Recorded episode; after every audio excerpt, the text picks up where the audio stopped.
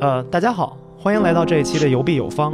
这是一档在 Indie Nova 的帮助下得以成立的播客节目。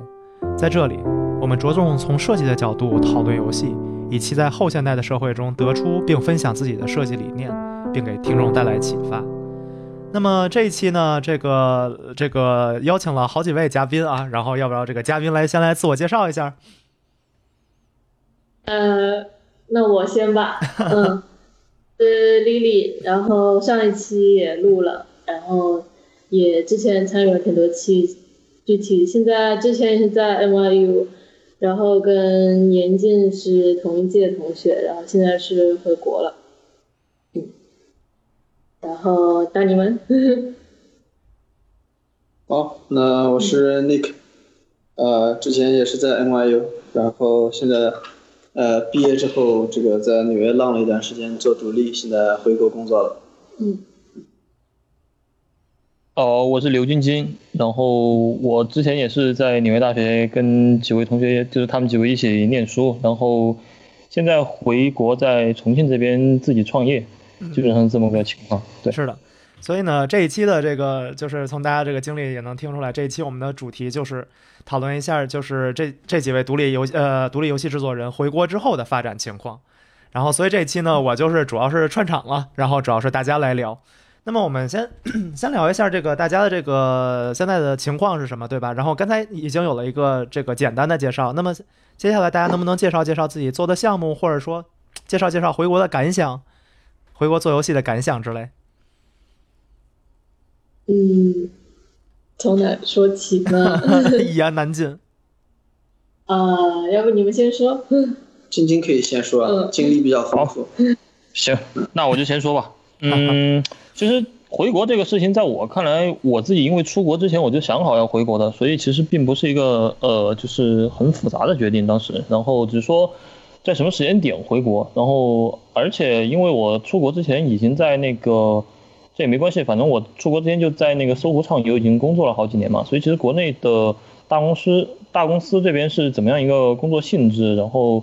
工作内容的话，我其实都还是比较了解的。所以当时我其实从畅游离开，选择出国，就是因为本身在大公司做了几年之后，对游戏设计这个事情本身比较疑惑，因为我觉得做内容来说，跟游戏设计其实本质不太相关。呃，更多的是在做一些其实是分析市场啊，或者说是这样的一些工作。然后，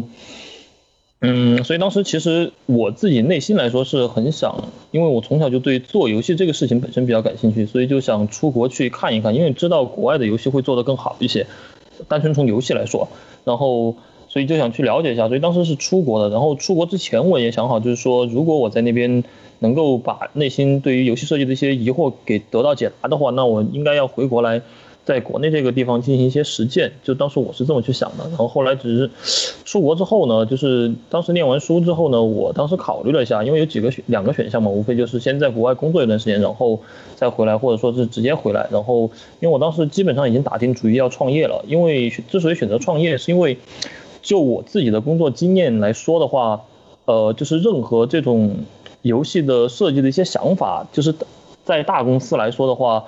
其实哪怕是有人。支持你，但是在大公司你要拿到相应的资源，或者说，呃，就是获得就整个公司稳定的支持的话，其实是非常看运气的一件事情，不是说完全不可能，但是这中间有很多的不确定性因素，嗯，而且大公司的很多东西都是不可抗力，比如说支持你的人突然离职了，那这样你的局面可能马上就会改变。那所以在我当时出于这个状况呢，所以我觉得创业是挺难的，但是。可能是我想，因为想做一些自己想，就是自己的一些想法，想去进行实践的话，可能是唯一的一条路，就是是挺难，但是你类比去大公司来说也挺难的，所以总的来说还不如自己搞。所以当时是这么一个想法。那既然我决心要创业的话，我在国外选一个公司待下去，其实这个事情我仔细想了想，对我想做创业这个事情的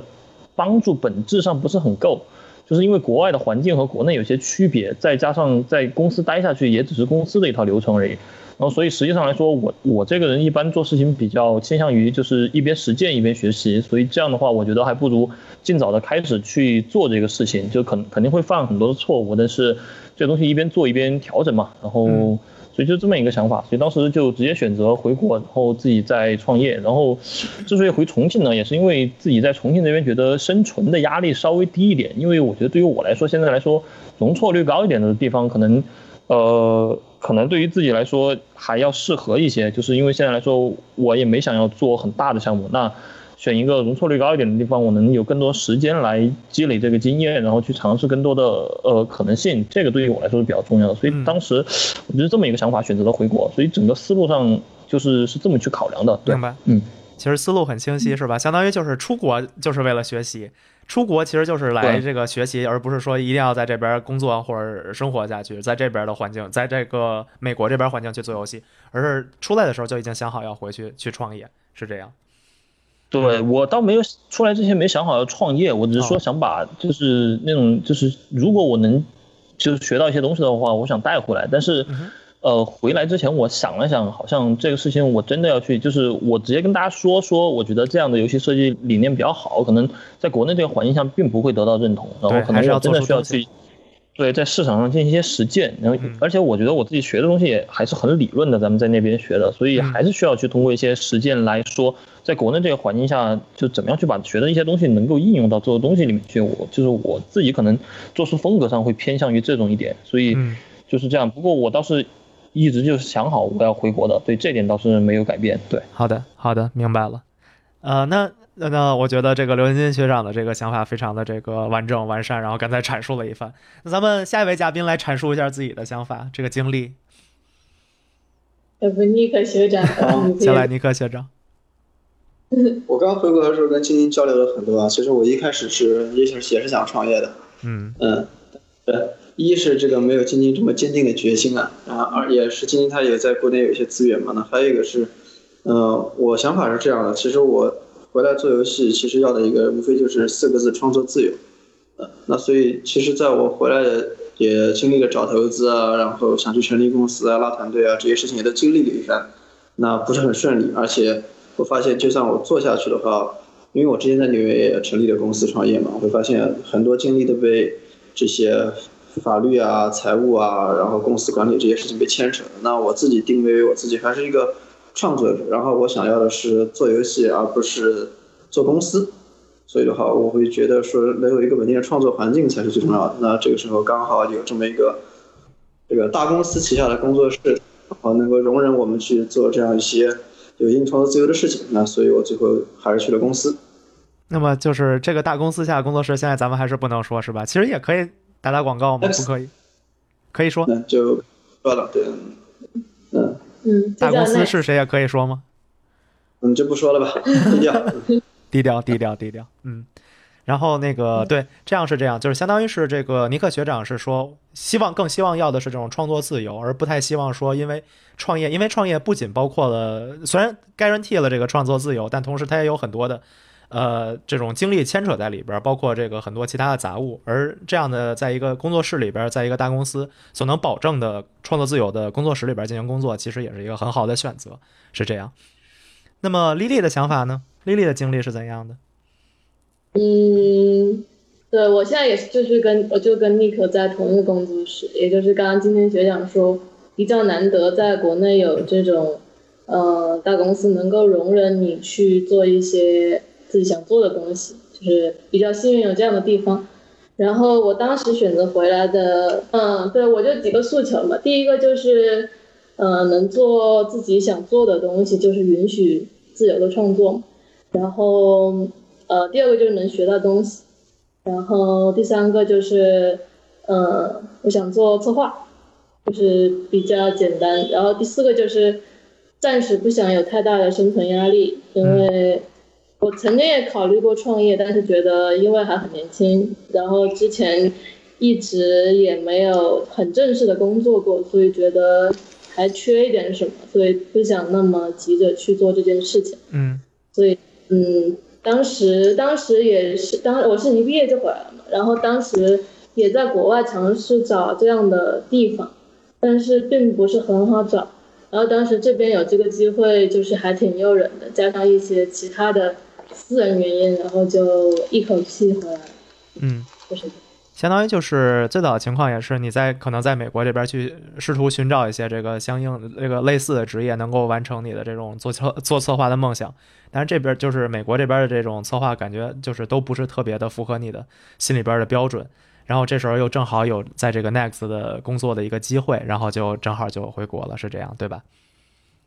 嗯，对，嗯因为首先那边就策划的职位就很少，然后能容忍新人的地方也更少，然后嗯还要还是内容还是想做的东西还是跟自己喜欢的类型的话就更少，反正就是很难找。嗯，是这样的，是这样的。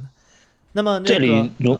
这里容我插一句啊，就是刚才他们两个说了之后，其实我还是挺有共鸣的。就是尼克刚才说那个创业这个事情的困难性，其实我刚开始，我现在回来一年半，我之前大概有接近一年的时间，其实都处在尼克刚才说的那种比较痛苦的状态里，因为我要去处理很多的杂事。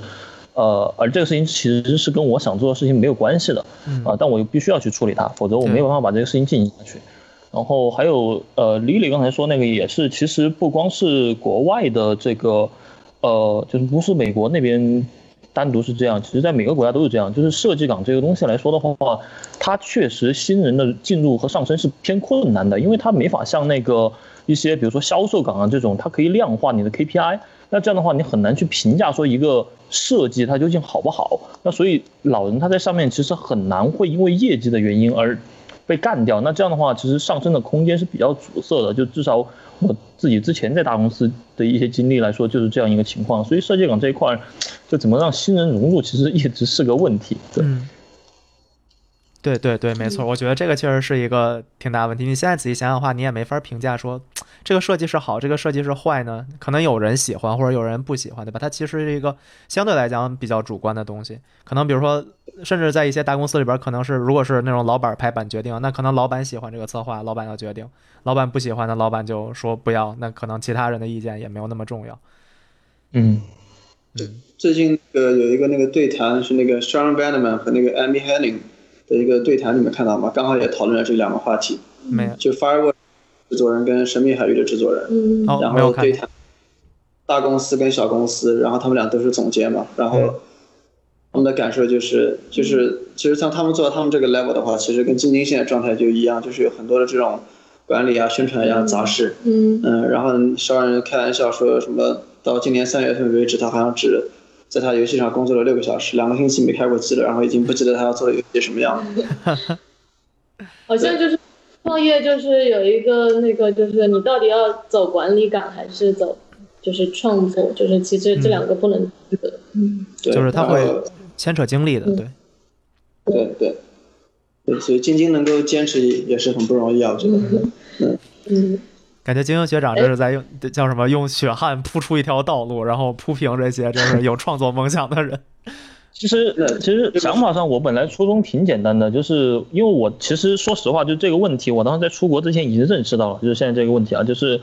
呃，像你们找那个想自由发挥的空间其实很难。然后，但是其实我个人是认为，我至少在国外学习那段时间，就大家应该都是这样认为的，就是需要有这样的空间，我们能做出来很多更有创意的东西。那这样的话，实际上我觉得国内这个地方上来说的话，我我当时我记得跟尼克谈过这个事情，就是说我初衷很简单，就是我没有希望说我的公司要做出，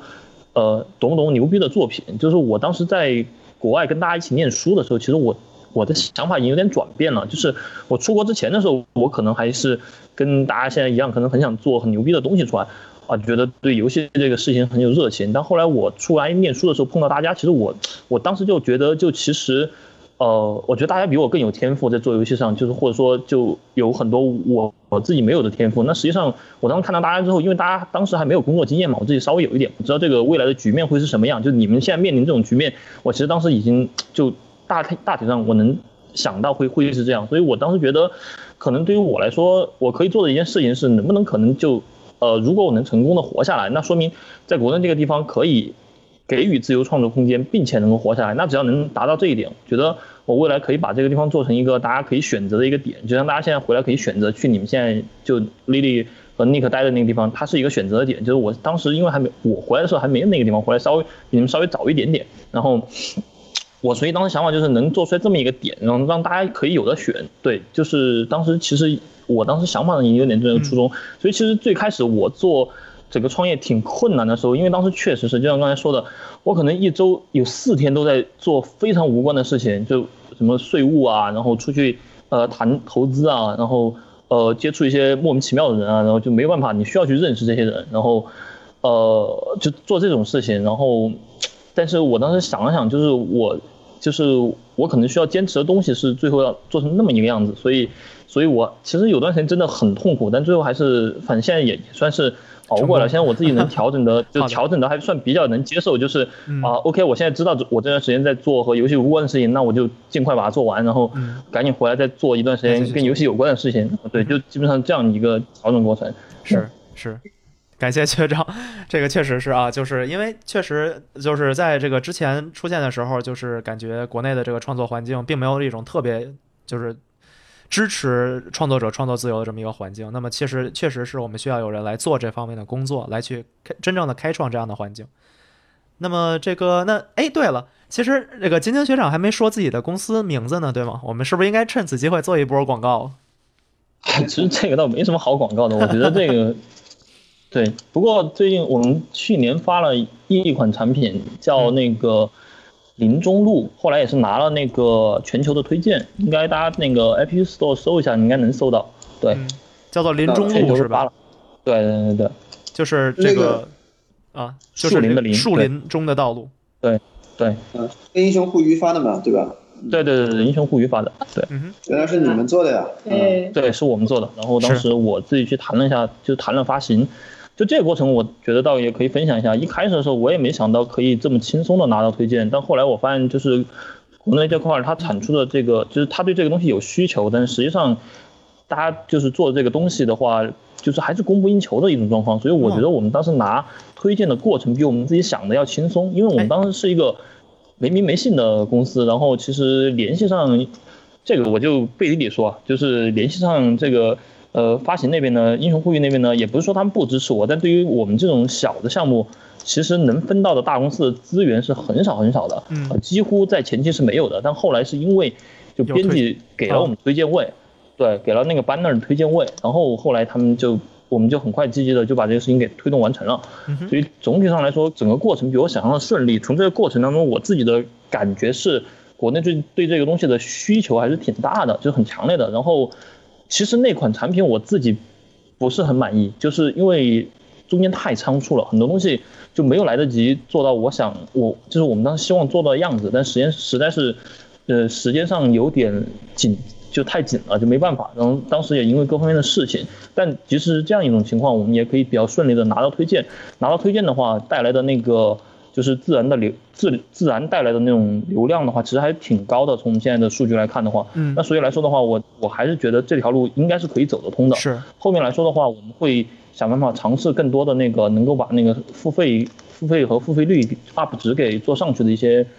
呃模式吧。然后后面看，只要能够每每款产品能够稳定的回一些本，然后能让我们这个事情持续的做下去，我觉得第一步就算成功了。对，是的，是的。相当于其实国内现在慢慢的也开始意识到有这种的需求，对吧？就是大家玩游戏，可能大家也不是特别光想玩那种这个打打杀杀、疯狂氪金的游戏，对吧？大家其实对这种偏独立、偏设计或者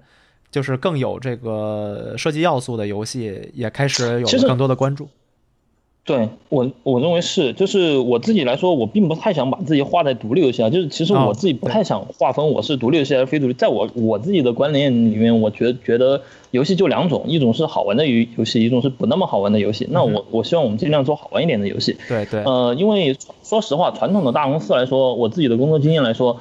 他们大项目没有办法，因为他们要追求的是不是说好玩，他们要追求的是有趣，呃，有稳定的一个状态。那所以来说，他们更多的是在 IP 上，在营销上去下功夫，这是很正常的。然后以及求稳，选择一些已经被市场验证过的玩法，这是大公司必然会选择的。那对于这种有趣的东西，我觉得应该是新的东西，应该是有创意的东西才是有趣一点的。对，所以我觉得来说的话，对这一块来说，就玩家，我现在感觉是玩家对这个东西的也越来越提升，他们对自己这个东西的认可了，就是也需要这样的东西，就不光是游戏，包括电影，包括其他的就是呃生活中的一些娱乐元素。对，是的，是这样的。啊，是的，对，其实刚刚晶晶讲的那个也是最近我们我们 studio 内部在讲的一个，就是说我们不要给自己打标签，说是创新或是独立。其实我们只是只是说要做好游戏。对，而且我们也同意，就是说，当我们做了好游戏之后，让玩家的审美提高了，这个东西是不可逆转的。嗯，是这样的，就是从某种程度上来讲，这个艺术家也承担了这种提高，就是大家观众审美的义务。这样的话呢，就是让这个玩家能够享受到更好、更有趣的游戏，玩家自己也会觉得说，这样就是引导玩家嘛，相当于是引导玩家的这个审美倾向。嗯，对，游戏制作者的一种责任吧，我觉得。对，是这样。嗯，那李呃，那哎，怎么？嗯，我说我有个还挺好奇的地方，就是就是不知道你们觉得在国外创业和在国内创业有什么区别？有没有一些什么感觉？就是这个我稍微说一下我当时的经历啊，就是我当时为了决定要要不要做创业这个事情，我其实提前就是去呃，我研二那年 GDC 那个时候，当时你们不是去 GDC 了吗？我当时其实没有去，我当时。回国了一趟，我找我当时认识的圈子里的人稍微聊了一下我想做这个事情，然后听听大家的建议。其实后来我包括我现在实践下来的话，我个人觉得现在就是我们来说，我们创业这个事情来说的话，其实就真的就是说啊，有的是因为比如说 Nick，你当时和 Atlas 是因为你们要发那款产品嘛，对吧？你们要发，你们需要去成立一个公司来做这个事情，所以像是像是就是说被动去做。成立公司这么一个事情，但是如果真的你自己要做成立公司这么一个事情的话，其实我个人觉得还是回国内会好一点的原因在于这边你的资源会更多，就是这种资源可能跟你想做那个游戏没有任何关系，但它是很可能在各种你想不到的地方去影响你的这个呃开发进度啊，或者说你的公司的生存状况啊，就等等，就这些东西。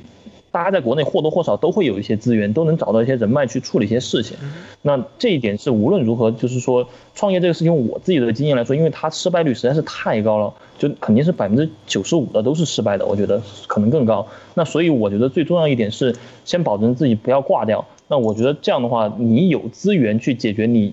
呃，意想不到的一些突发状况，是能保证你不挂掉的概率更高一些。所以当时我就是。各方面聊下来，以及包括我现在自己实践下来，我觉得当时为什么选重庆这么一个，就是完全没有任何游戏土壤的这么一个地方去做这个事情，就其实其实真的我就只是为了就是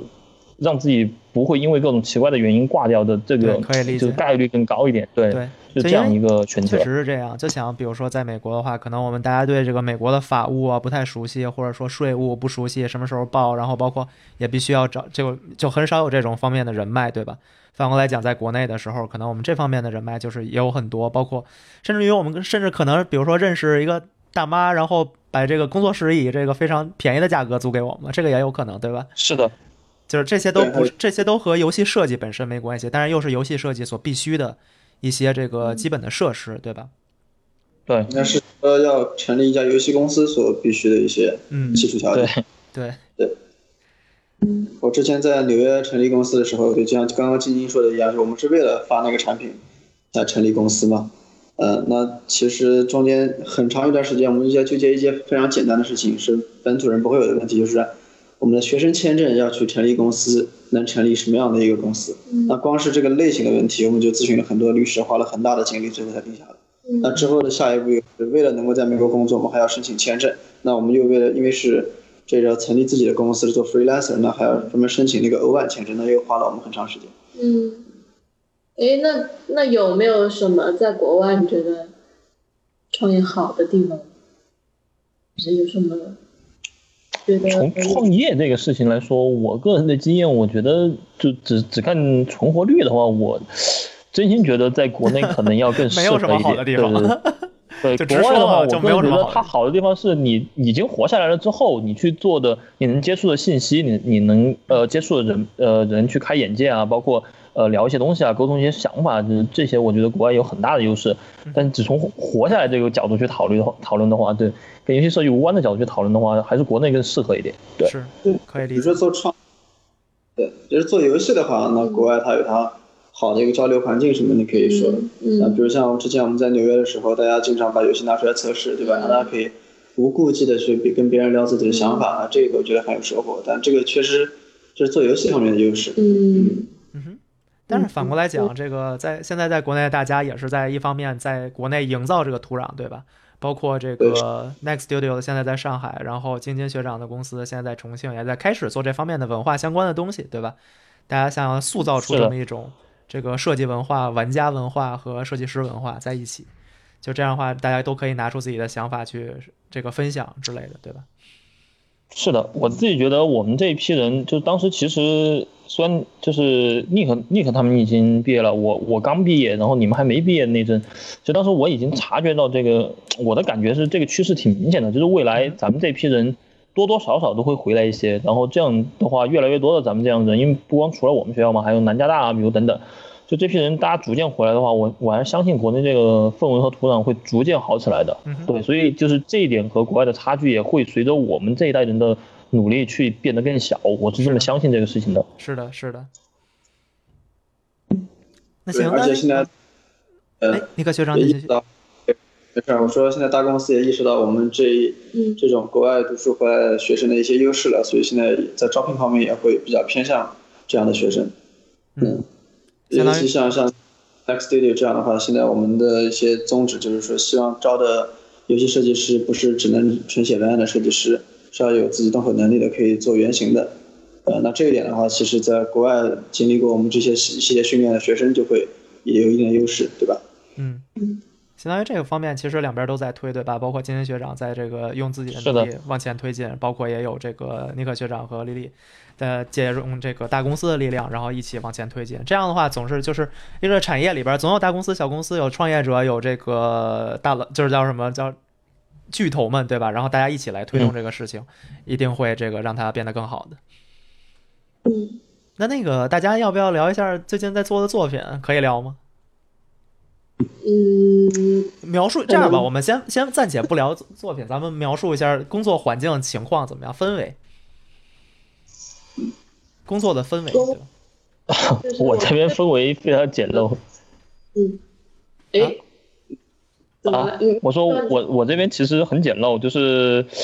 呃，跟他们就是跟 Lily 和 Nick 他们比起来，我这边其实很破旧的，因为对于我现在创业嘛，然后所以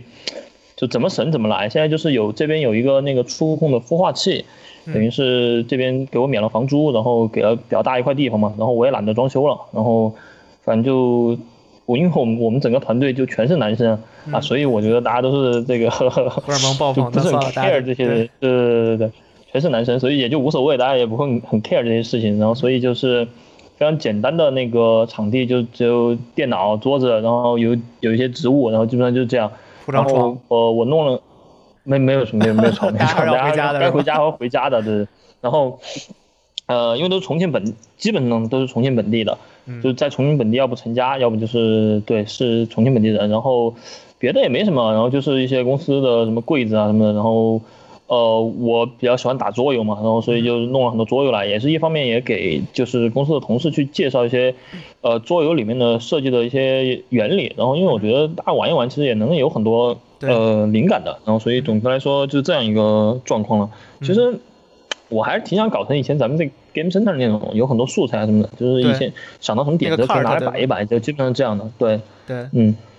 可以弄一下吧？我觉得好像也不会，感觉上也不会有太多经费，感觉一两千块钱是是是，这这个倒是比较简单。对，所以未来来说肯定是希望朝那方面去打造呢，就别的倒没有什么。对，这个我刚进公司的时候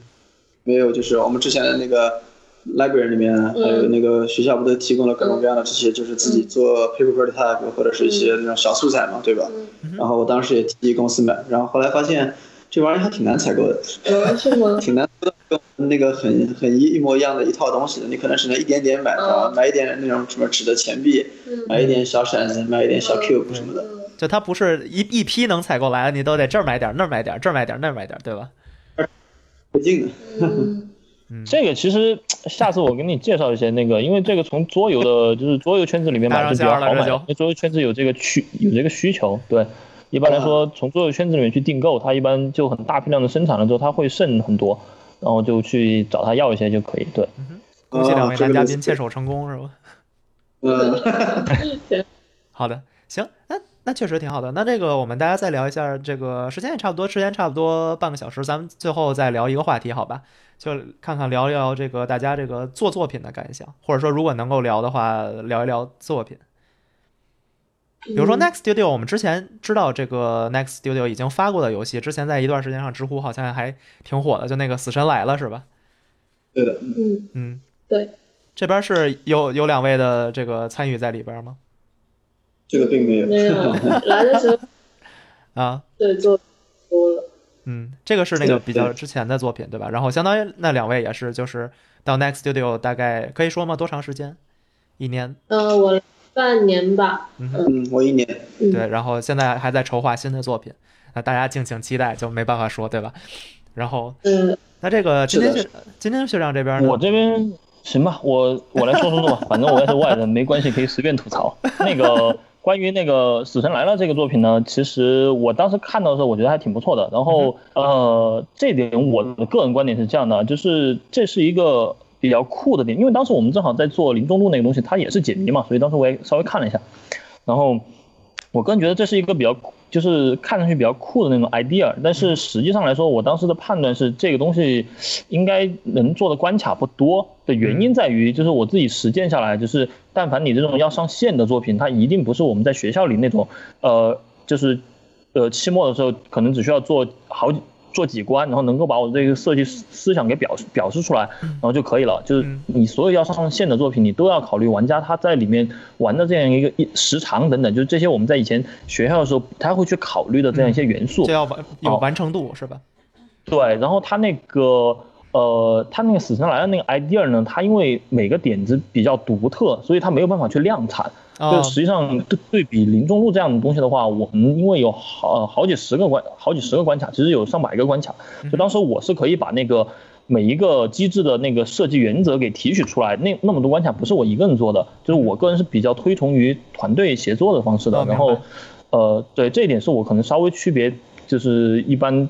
就特别独立那种风格的人的呃做游戏那种风格，对，就是我当时只是说把那个设计原则给提取出来，然后大家去编，然后后来我发现其实大家其实编的关卡就都挺有想法的，就刚开始可能编的比较差，但后来大家编了编了就会越来越找到感觉，对对对，编出来一些好的，然后所以后来其实所有的呃最后呈现出来的那些关卡，其实是我们团队所有人去编的，就可能美术也编了，可能程序也编了，可能就这样一种状况，然后所以就是我们当时。对。相当于就是您死神来那个，嗯。嗯，您继续。你说你说，没有啊？那那我哦我呃，你说，那我们这个理解的情况就是说，相当于是这个《死神来了》这个游戏，因为它的这个每个点都是小，就是都是新的小点，然后相对于咱们林中路来讲，就是我们有几个大原则，其实就是几个核心机制，然后再在上面进行扩散，而不是像这个《死神来了》一样，就几个点好像都是都有点散的这种核心机制，是这样。我我我完全没有说他这个，我们完全没有要对比的意思啊！我是在说这是两种，就是风格上不同的不一样。就是来了，我猜虽然我没有详细去玩它那个，我猜它关卡数量